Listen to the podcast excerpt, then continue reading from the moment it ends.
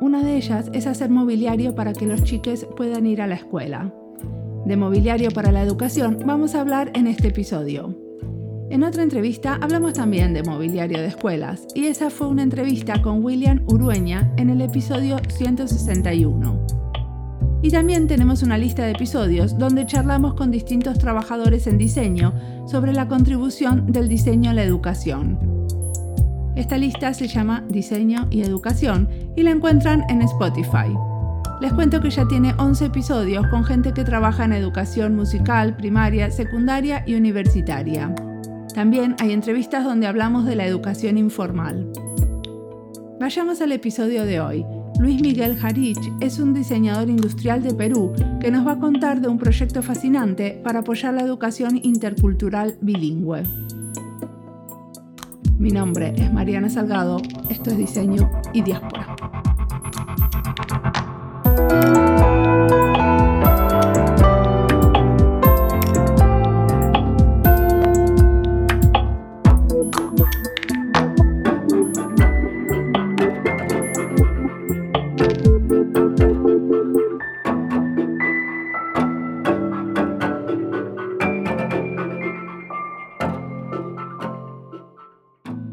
Mi nombre es Luis Miguel Hatzich y soy de Perú, soy diseñador industrial, pero ya no tanto dedicado a la parte industrial, ¿no? más a la parte de diseñador. Ok, ¿y dónde estudiaste? Sí, yo estudié diseño industrial en la Universidad Católica eh, de Perú, acá en Lima, y bueno, en la época en donde la carrera de diseño industrial era más orientada al diseño de productos, ¿no? Hacíamos prototipos, nos metíamos al taller, y el objetivo era que se vea lindo, ¿no? Y que alguien te lo quiera comprar. Y eso era un poco en ese momento, ¿no? Y creo que cuando yo salí, o mis últimos años de la carrera, me importaba menos qué tan bien se veía y más qué tanto solucionaba el problema, que era algo que no nos habían hecho ahondar tanto, ¿no? Entonces creo que esa fue mi primera inquietud como diseñador. ¿Y cómo fue este camino que empezaron a hacer eh, trabajo con las comunidades amazónicas? Bueno, en realidad mi, interés por las comunidades amazónicas fue ligeramente prestado, porque yo conocí, cuando estaba trabajando en una consultora de innovación, conocí a la que ahora es mi esposa. Y yo soy diseñador y ella es antropóloga. Entonces, ella tenía esta idea eh, de que la antropología es muy buena para entender a las personas, pero le faltaban herramientas para ayudarlos a construir esas herramientas para que salgan adelante. Y yo, por otro lado, sentía que tenía estas capacidades de, de resolver problemas, pero me faltaba el lado de, entender a las personas, ¿no? Y cuando hicimos match, ella me empezó a comentar de proyectos y, de cómo ella estaba haciendo su tesis en, en, con comunidades indígenas en la Amazonía, sobre todo con comunidades oceánicas. Y a mí me pareció muy interesante y me empecé a, a, meter un poco más en el mundo. Viajamos un par de veces para un, un par de pequeños proyectos y luego con un fondo de la misma universidad, decidimos como armar un proyecto de dos años en donde íbamos a dar, o bueno, queríamos tratar de diseñar un mobiliario educativo que sea intercultural, ¿no? Que, que se base, digamos, en las creencias, en, en la cultura de las personas, básicamente. Lo que hicimos fue postulamos un proyecto en donde dijimos, mira, hemos encontrado que hay una necesidad, ¿no? Eh, fuimos a un presupuesto participativo en la selva y vimos que muchas comunidades pedían mobiliario educativo, o sea, mesas, carpetas, sillas, ¿no? Y como queda tan lejos y tienes que ir en río, básicamente, el costo de, de poner, digamos, mobiliario para una escuela en, en zona urbana era casi 10 veces menos que mandarlo por río a una comunidad lejísimos. Entonces, lo que pasaba era que el presupuesto que había para mobiliario, la municipalidad terminaba poniendo mucho menos carpetas y sillas por el costo de transporte. Entonces se nos ocurrió, ¿por qué no hacemos un proyecto en donde podemos entender un poco cómo es que ellos valoran el aprendizaje, cómo es que las comunidades aprenden y diseñar un mobiliario que se adapte a sus propias necesidades, con sus recursos locales, este, y que podamos, digamos, construirlo con ellos, ¿no? De manera, este, co-creada, por así decir. Y eso fue un poco el proyecto que, que ganamos y por dos años estuvimos intermitentemente yendo y viniendo de las comunidades Y como el primer año fue solamente entender cómo vivían, cómo aprendían, los acompañábamos al colegio, entrevistábamos a profesores, a padres de familia, a niños, ¿no? Y el segundo año fue de hacer diversos prototipos, probar qué funcionaba, qué no funcionaba, ir refinando hasta que implementamos este, dos salones, ¿no? Eh, con, una, con un mobiliario especial que lo hicimos ahí mismo con los carpinteros de la zona. ¿Y qué quiere decir esto de, porque ustedes hablan de mobiliario para la educación intercultural? ¿A qué se refieren? En el Perú hay, o sea, en todo el sector de educación hay una política que se llama eh, la educación intercultural bilingüe, que lo que trata es de que en las poblaciones más alejadas o que tienen una, digamos, una cultura o un idioma distinto que, al español como idioma nativo o, o, lengua nativa, este, la idea es que la educación incorpore, digamos, esos saberes, esos conocimientos a la hora del aprendizaje, que no sea, digamos, un aprendizaje en donde le dices y le pones ejemplos, por ejemplo, de Lima, sino usas ejemplos de cosas que ellos conocen, ¿no? Y básicamente se les enseña los primeros años en su idioma y poco a poco se va transicionando hacia el español.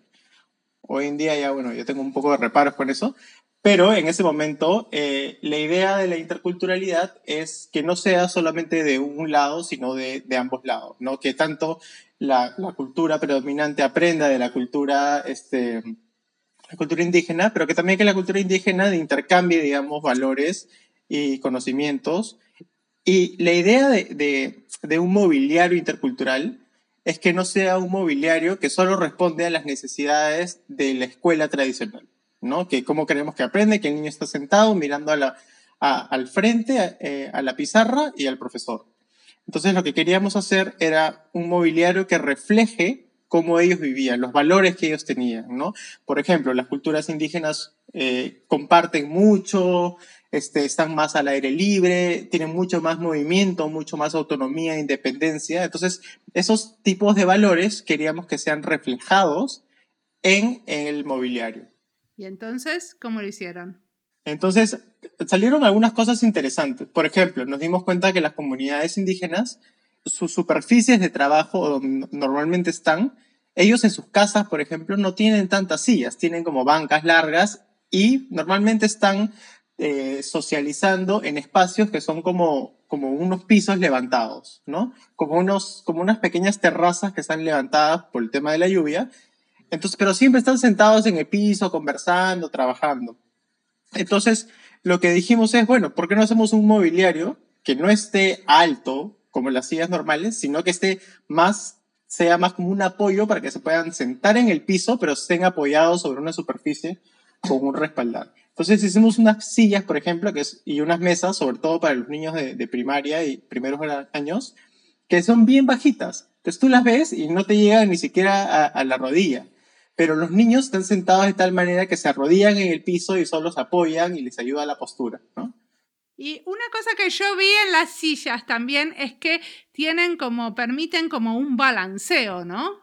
Como que hay un movimiento ahí, porque una de las cosas que, que yo tengo entendido que está como muy estudiado es que uno aprende mejor si está en movimiento, si no está como estático.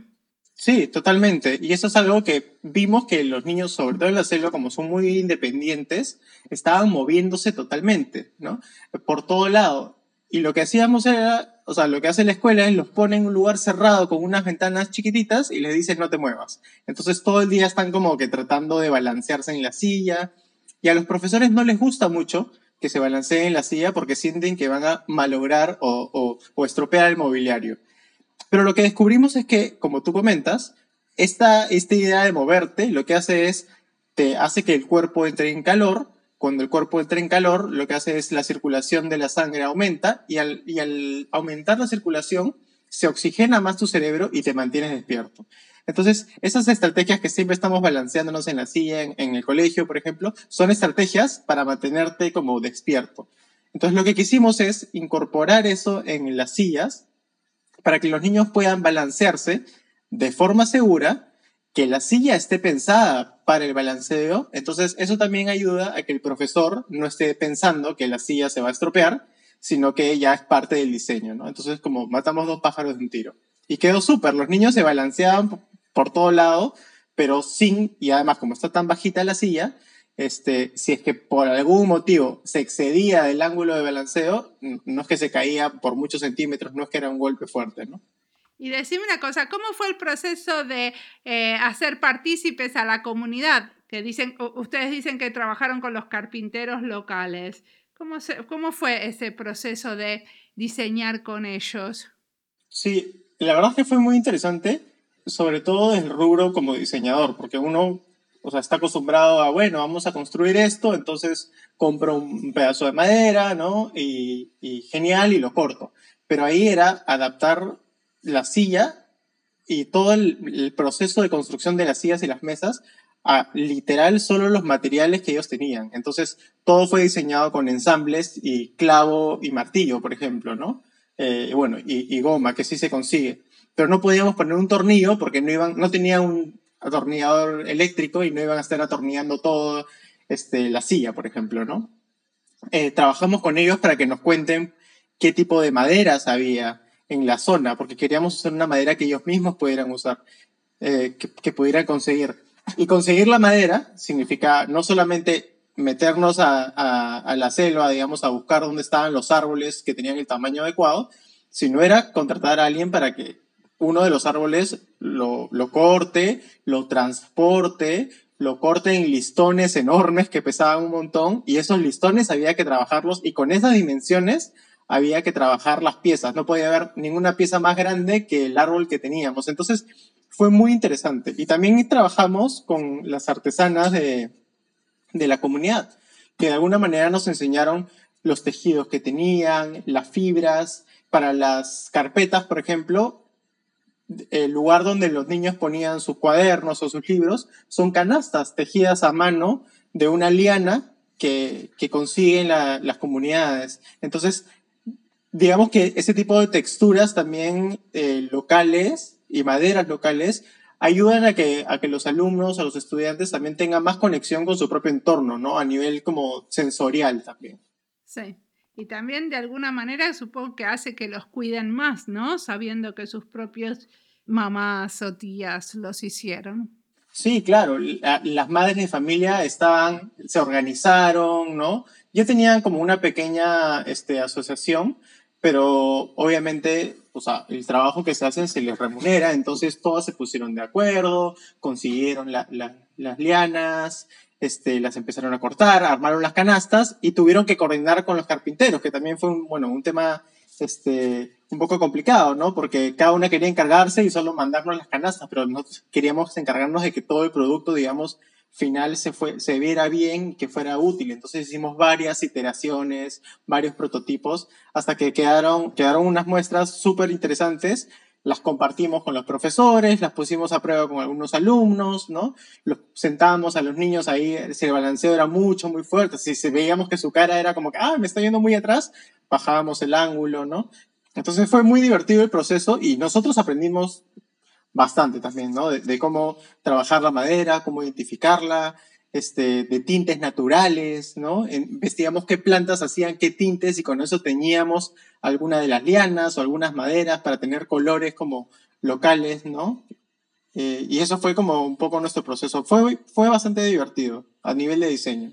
¿Y te parece que ese proceso, por ejemplo, si ahora se rompe un banco, la comunidad lo puede como replicar sin necesidad de que ustedes vayan y tengan plata del proyecto de vuelta?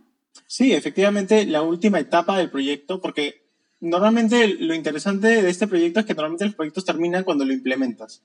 Pero lo que nosotros hicimos fue, el proyecto terminó seis meses después de que se implementó. Y hubo una última visita en donde regresamos a ver cómo lo habían estado usando, si lo estaban o no, si se les había roto alguna silla y si es que los, los carpinteros habían podido este, repararla.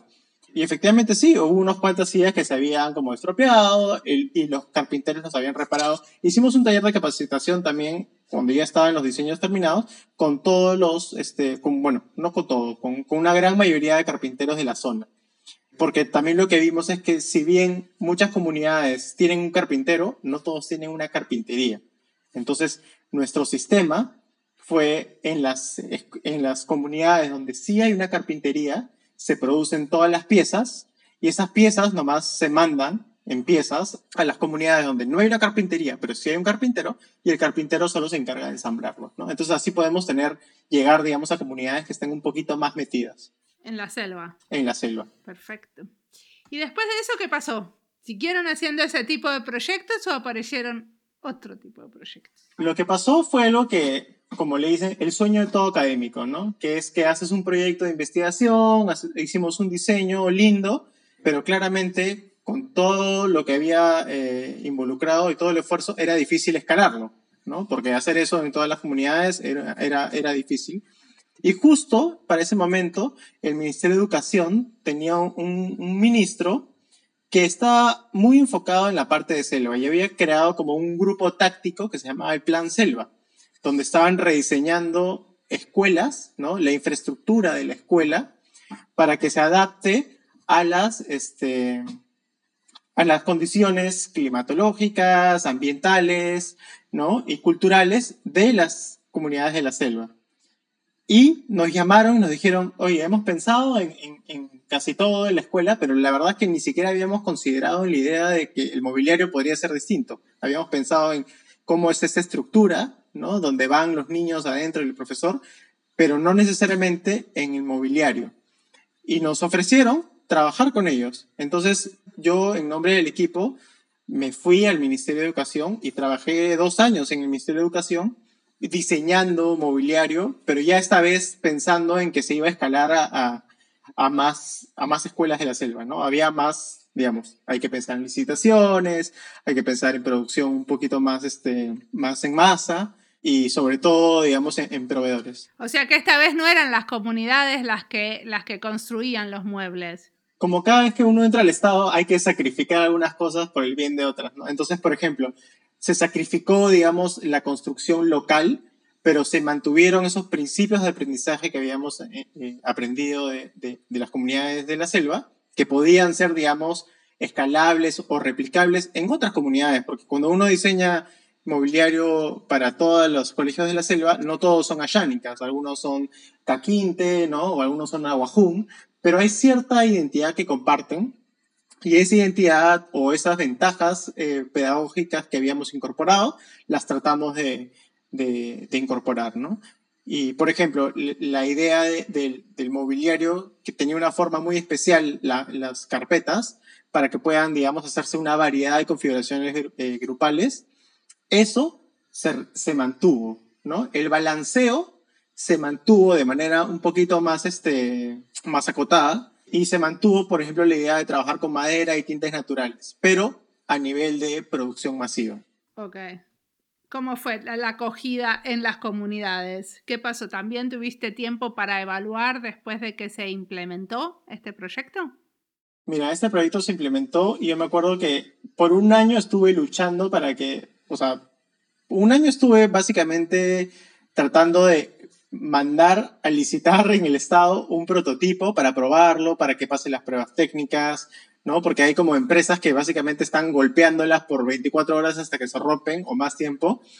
Y según eso, es lo que este, te dicen, ¿no? Refuerza aquí, refuerza allá. Entonces había que hacer un prototipo de cada uno de los mobiliarios para probar. Y una vez que se hizo eso, se mandaron, pero para mandar también es un proceso que duró casi un año, contratar un proveedor, como eran diseños nuevos, las empresas de proveedores antiguos estaban en contra, entonces estaban como haciendo un poco lobbying para que se regresara a las carpetas de plástico, ¿no? O las carpetas de metal, porque ya tenían los moldes hechos. Entonces también fue una lucha de alguna manera en la implementación. Y cuando por fin se pudo, se pudo hacer, me acuerdo que elegí focalizar eh, o elegir como puntualmente las escuelas que estaban más alejadas, las que no habían recibido mobiliario hace casi 20 años, ¿no? O, o, que estaban, o que no tenían mobiliario.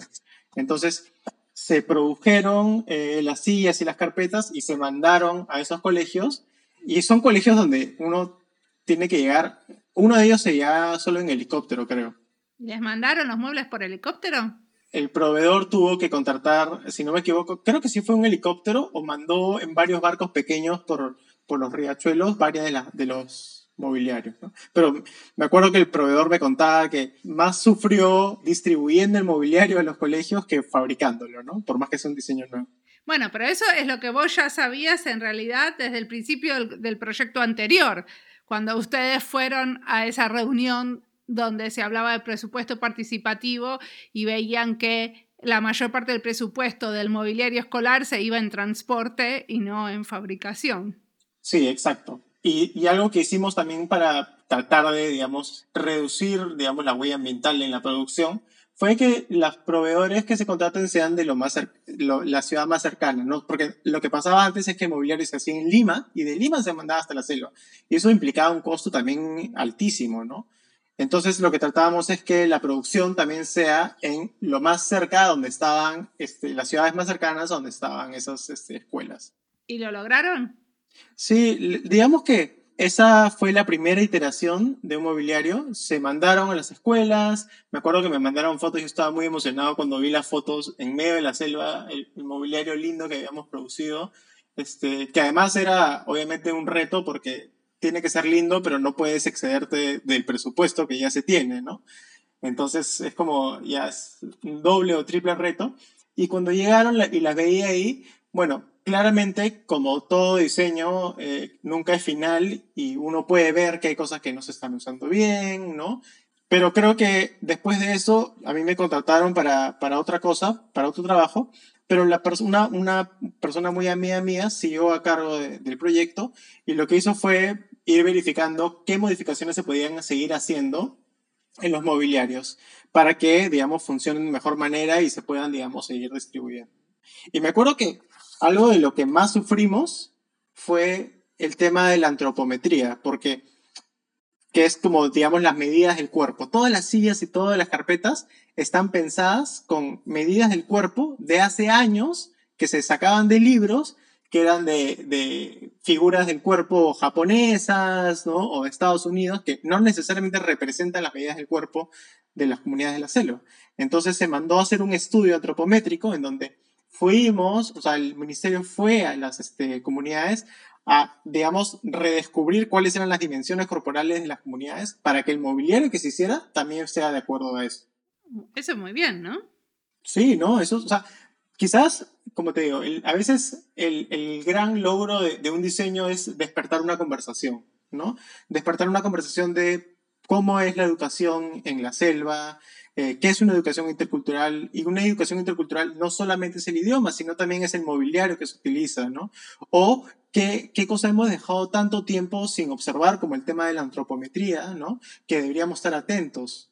¿Cómo son los procesos de producción locales? ¿Cómo es nuestra huella de carbono, ¿no? Entonces, en el proceso, digamos, uno como diseñador va aprendiendo, pero va levantando como banderas, ¿no? Y va diciendo, oye, esto acá no lo tenemos fijo, esta información no la tenemos completa. Y ayuda a que el, aparato estatal, digamos, empiece a enfocar sus esfuerzos este, donde más se necesita. Sí, y levantar las banderas es parte del proceso de diseño, ¿no? Y también como elegir qué banderas levantar, o sea, qué luchas vale la pena luchar dentro de ese proceso, porque siempre hay cosas que uno termina aceptando y cosas donde de ninguna manera querés eh, claudicar.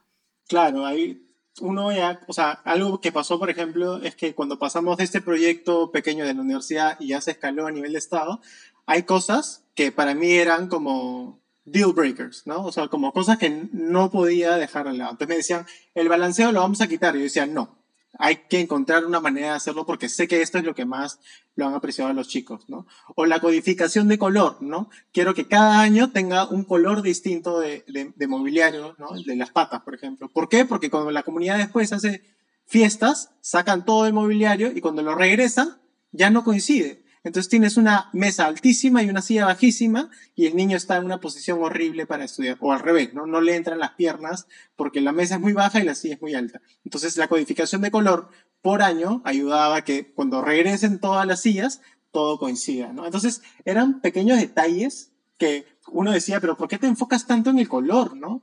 Pero yo sabía que el uso de eso era determinante ¿de qué me servía hacer un estudio antropométrico si al final las sillas y las mesas iban a terminar mezcladas? Sí, o sea que el color era el código para entender las proporciones. Exacto.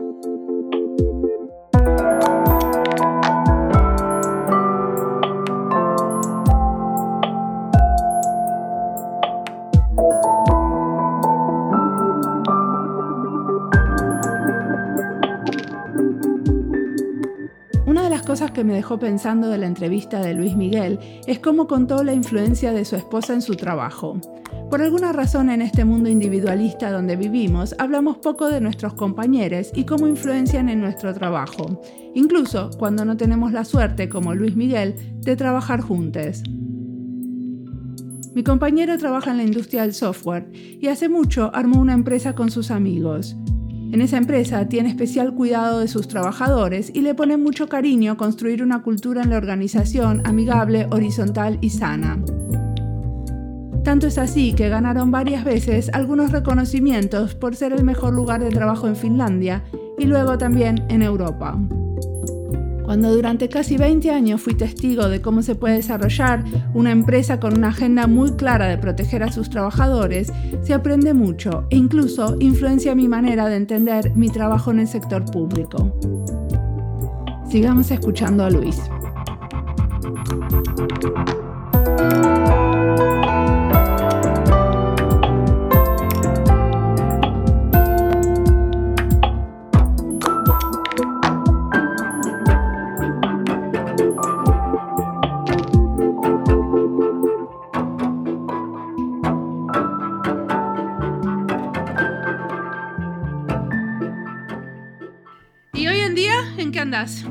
Bueno, hoy en día estoy estudiando una maestría en tecnología, innovación y educación. ¿En dónde?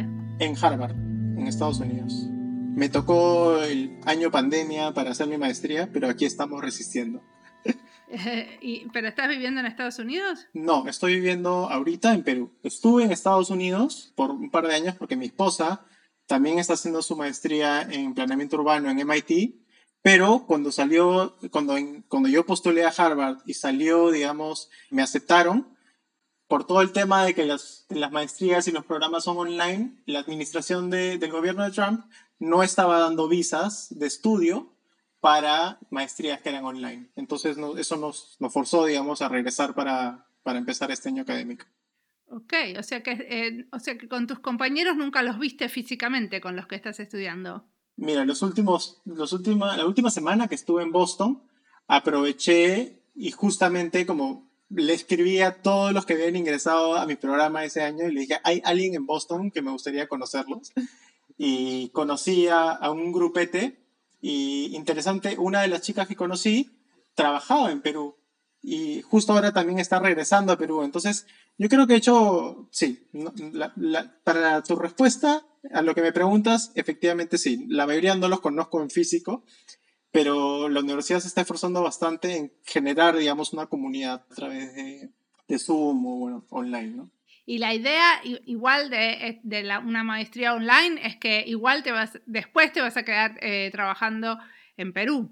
Sí, no, mi idea siempre ha sido regresar a Perú. O sea, para mí, una maestría, sea en Estados Unidos, sea en Europa, donde sea, es entender, digamos, bueno, acceder a, una buena, buena educación, compartir, digamos, experiencias con personas internacionales, ¿no? He aprendido mucho de personas de la India, de África, este, de Europa también, pero siempre mi objetivo es regresar a Perú y aplicarlo acá, ¿no? Es más, yo soy un apasionado de, de, este proyecto, ¿no? del mobiliario, de, la educación, y trabajar en el Ministerio de Educación me abrió mucho los ojos a, a, todo lo que se necesita hacer, y eso me ha ayudado a, digamos, un poco definir mi propia ruta este, como persona y como mis intereses personales, y en algún momento sí quiero regresar a, a, a enseñar en la universidad, ¿no? Quiero hacer un curso para ayudar a maestros a, digamos, incorporar la tecnología, pero no que la tecnología sea algo que los maestros tienen que usar o, darle una laptop a los chicos y ver qué hacen, sino que realmente las experiencias de aprendizaje con tecnología estén diseñadas para estar al servicio de los maestros, de los estudiantes, de las poblaciones vulnerables. Perfecto. ¿Y qué cosas te inspiran? Bueno, algo de lo que me inspira muchísimo es la naturaleza, por ejemplo. Me acuerdo que cuando estaba en diseño me, me inspiraba mucho el tema de, de la biomimética o la biónica. La gente escucha biónica y piensa en robots, pero biónica es el, estudio, de, digamos, de la naturaleza y cómo esos aprendizajes de la naturaleza o esas formas naturales las incorporamos, digamos, en la creación de productos este, o servicios, ¿no? Y a mí me encanta estar siempre observando la naturaleza, me encanta ver estructuras de, de, hojas, por ejemplo, que pueden servir para hacer luego estructuras este, más, digamos, físicas eh, o de algo más grande. Me encanta ver cómo, no sé, cómo las hormigas, por ejemplo, encuentran los caminos más cortos este, al azúcar y cómo eso podría quizás usarse para eh, implementar, digamos, pistas, ¿no? O carreteras más eficientes o vías de comunicación. Y viajar, ¿no? Me interesa, me inspira muchísimo las, las personas, las historias de las personas.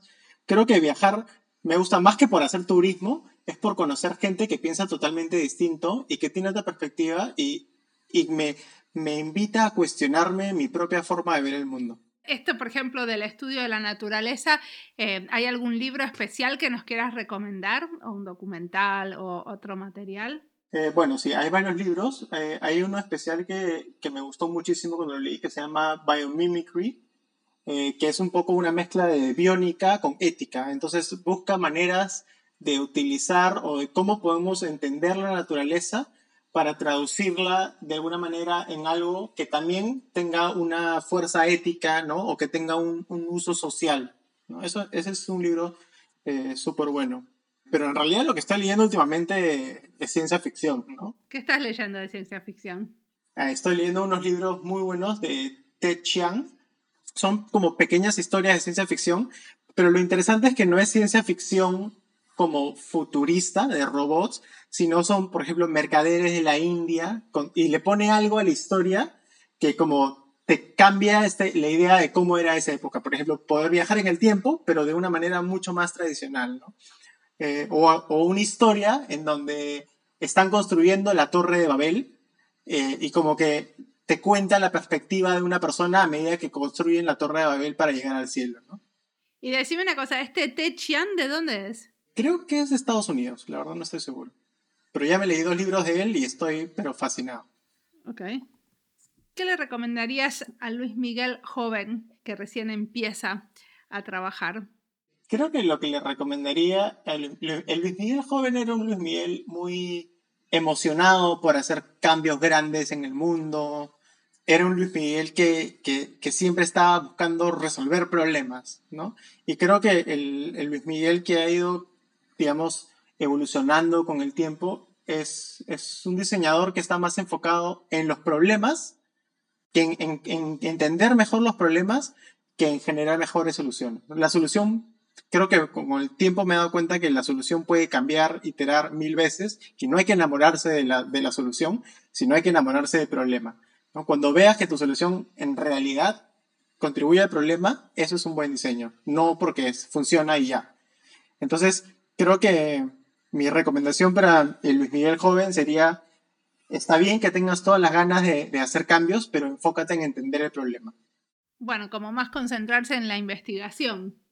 Sí, más, con, o sea, creo que enamorarse de, del problema, o sea, cuando digo enamorarse del problema, me refiero más como, no importa lo que, lo que, o sea, la investigación es importante, entender a las personas, pero como que empatiza con la necesidad, siente la necesidad compártela, entiéndela y, si es que no la entiendes, por lo menos trata de comprenderla desde la perspectiva de otra persona y que ese sea tu motor, ¿no? Como lograr que esa persona obtenga, digamos, este, o cubre esa necesidad. Creo que Luis Miguel Joven está muy emocionado en hacer cosas novedosas o diseños como lindos y funcionales.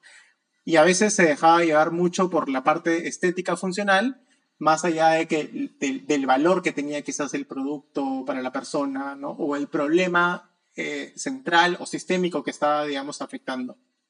¿Qué diseño admiras mucho y te hubiera gustado haber diseñado vos?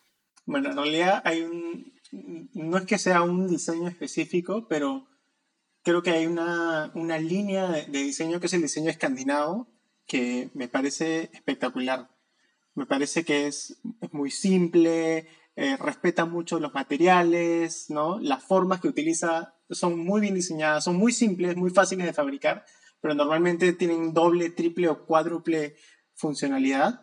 Y además tienen toda esta noción de, de, de usarlo local, ¿no? Este, estéticamente se ven, se ven muy bonitos, están muy bien trabajados, muy bien acabados. Y creo que cada vez que veo algo que está diseñado, digamos, este, es más, mis tablas de Pinterest de diseño son como diseño escandinavo, madera, ¿no? Sí. Decime una cosa, una cosa me quedó, me quedé pensando. Cuando vos hablabas de la educación intercultural, contabas que tu pensamiento fue como evolucionando y que ahora no creías lo que creías al principio. ¿Me contás sobre eso? Sí, yo creo que al inicio, o sea, ahora que estoy estudiando, sobre todo en una maestría, que es una maestría en educación, nos cuestionamos mucho el tema de quién ha puesto la narrativa, ¿no? Este, de qué es la educación, qué es la buena educación. Entonces, cuando veo en retrospectiva la educación intercultural, se podría ver como una manera también en, que el discurso hegemónico se está tratando de inculcar en las comunidades nativas, ¿no? Es decir, o sea, si yo le enseño primero en su lengua nativa y poco a poco que vaya evolucionando en el español, lo que estoy diciendo es que el español es más importante y que estoy usando su lengua nativa como un camino para que aprenda español porque el, español es más importante. Cuando creo que un enfoque pedagógico interesante sería darle la misma valoración de importancia a su lenguaje nativo que al español, ¿no? Entonces, la interculturalidad no es solamente adaptarlo para que ellos puedan acceder, digamos, a la cultura occidental, ¿no? O la cultura western, sino también qué cosas tienen ellos que la cultura western o la cultura occidental puede incorporar en su propia cultura, pero reconociendo el mismo valor. No sé si me dejé explicar, me dejé entender. Entonces creo que la educación intercultural, como está planteada ahora, todavía tiene, digamos, un sesgo un poco, no sé si colonizador, ¿no? Pero sí hay todavía como una falta de reconocimiento de que el otro lado de la cultura, ¿no? La interculturalidad, en la otra cultura, tiene también algo que aportar y puede inclusive ser hasta más valiosa en algunos temas que la cultura que en normativa. Muy bien, muchísimas gracias por la entrevista.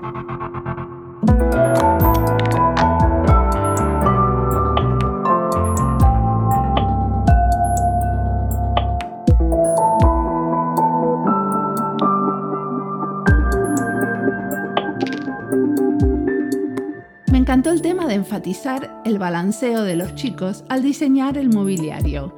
Creo que necesitamos más muebles que se balanceen. Yo tengo unas hamacas colombianas colgadas en mi casa que no las cambiaría por nada del mundo. Me encanta balancearme. Otra cosa que me gustó del trabajo de Luis Miguel es el trabajo con la comunidad, hacer parte a toda la comunidad de la educación, incluyendo carpinteros locales y tejedoras no trayendo mobiliario de lejos, sino trabajando con maderas y tintes locales. Enfatizar lo local no solo como una manera de hacer algo más amable con el medio ambiente, sino también de construir sinergias entre la gente de la comunidad. Esto que tienen también muchos proyectos de activismo local, donde el objetivo del proyecto se mezcla con el de fortalecer los lazos comunitarios. Y cuando se trata de educación, sabemos que no solo sucede en los espacios de educación formal, como las escuelas o universidades, sino que puede suceder en el trabajo solidario de una comunidad. Si lo pienso en un plano bien personal, para mí que mis hijos aprendan sobre el trabajo comunitario y construyan lazos de solidaridad con los vecinos es parte de la educación que quiero que tengan. Por eso los invitamos a participar en las jornadas de trabajo voluntario y los hacemos parte del activismo barrial de paso cañazo, conocen a otros con los mismos valores y se identifican como parte de este grupo que cuida el espacio donde vive y la relación con su comunidad. Como siempre, la música del podcast es de Antonio Zimmerman. El diseño de sonido es de Julián Pereira. Este podcast está publicado con licencias para el bien común con atribución. Esto fue Diseño y Diáspora. Pueden seguirnos en nuestras redes sociales, en YouTube, Instagram y Twitter, o visitar nuestra página web diseñoydiaspora.org. No olviden recomendarnos. Nos escuchamos en la próxima.